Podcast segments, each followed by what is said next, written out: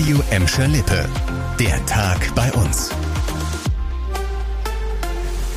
Mit Vera Körber, hallo zusammen. Westfleisch schließt zu Anfang Oktober seinen Schlachthof in Gelsenkirchen-Hessler. Das hat das Unternehmen heute bekannt gegeben. In Zukunft soll die Schweineschlachtung auf die Betriebe in Hamm, Oerkenschwick und Coesfeld verlagert werden. Nach Aussage von Westfleisch sollen aber alle 140 Mitarbeiter ein Arbeitsplatzangebot innerhalb des Unternehmens bekommen. Aber von der Schließung sind auch insgesamt 42 Mitarbeiter der Stadt Gelsenkirchen betroffen. Die meisten von ihnen arbeiten dort in der Fleischkontrolle und wurden ausschließlich für die Arbeit am Schlachthof eingestellt. Die Stadt prüft jetzt, ob und wie die Mitarbeiter weiter eingesetzt werden können. Letztes Jahr sind am Gelsenkirchener Schlachthof rund 970.000 Schweine geschlachtet worden. Unter anderem in Gelsenkirchen hat es heute eine Razzia gegen organisierte Drogenkriminalität gegeben. Beamte der Polizei Düsseldorf haben insgesamt 21 Gebäude durchsucht, neben der Landeshauptstadt auch in Meerbusch, Neuss, Hürth und eben in Gelsenkirchen. Hintergrund ist ein Verfahren wegen organisierten Drogenhandels. Bei der Razzia heute wurden zahlreiche Kisten mit Beweismaterial und Vermögenswerte in Höhe von 1,5 Millionen Euro sichergestellt. Ergebnisse und weitere Hintergründe des Großeinsatzes sollen morgen auf einer Pressekonferenz bekannt gegeben werden.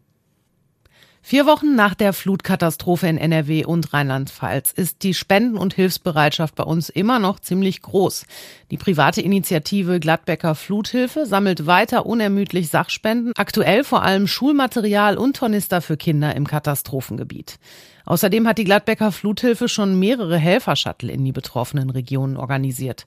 Spenden werden auch weiterhin von der Evangelischen Kirche in Bottrop und vom Schalke Fanclub Kuzoras Enkel gesammelt. Über unsere Hilfsaktion Lichtblicke sind in den vergangenen vier Wochen schon über 10 Millionen Euro zusammengekommen. Das Geld geht an Familien in den überschwemmten Gebieten in NRW. Eine Übersicht von Spenden und Hilfsaktionen bei uns haben wir auf radioemschalippe.de für euch zusammengestellt. Nach dem großen Ansturm beim ersten Termin Ende Juli gibt's bald die zweite Sonderimpfaktion in Gladbeck. Das hat die Stadt heute angekündigt. Kommende Woche Samstag können sich Impfwillige ab 16 Jahren auf dem Willy-Brandt-Platz mit BioNTech impfen lassen. Die Aktion läuft von 10 bis 14 Uhr. Eine Anmeldung braucht ihr dafür nicht.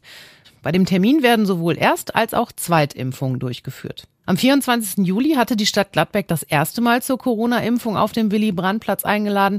Innerhalb von vier Stunden waren über 450 Dosen gespritzt worden. In Bottrop und Gelsenkirchen ist seit einigen Wochen ein mobiler Impfbus unterwegs, der an verschiedenen Stationen Halt macht. Jetzt Samstag könnt ihr euch zum Beispiel von 10 bis 16 Uhr am Bottropper Altmarkt impfen lassen. Das war der Tag bei uns im Radio und als Podcast. Aktuelle Nachrichten aus Gladbeck, Bottrop und Gelsenkirchen gibt es jederzeit auf radio und in unserer App.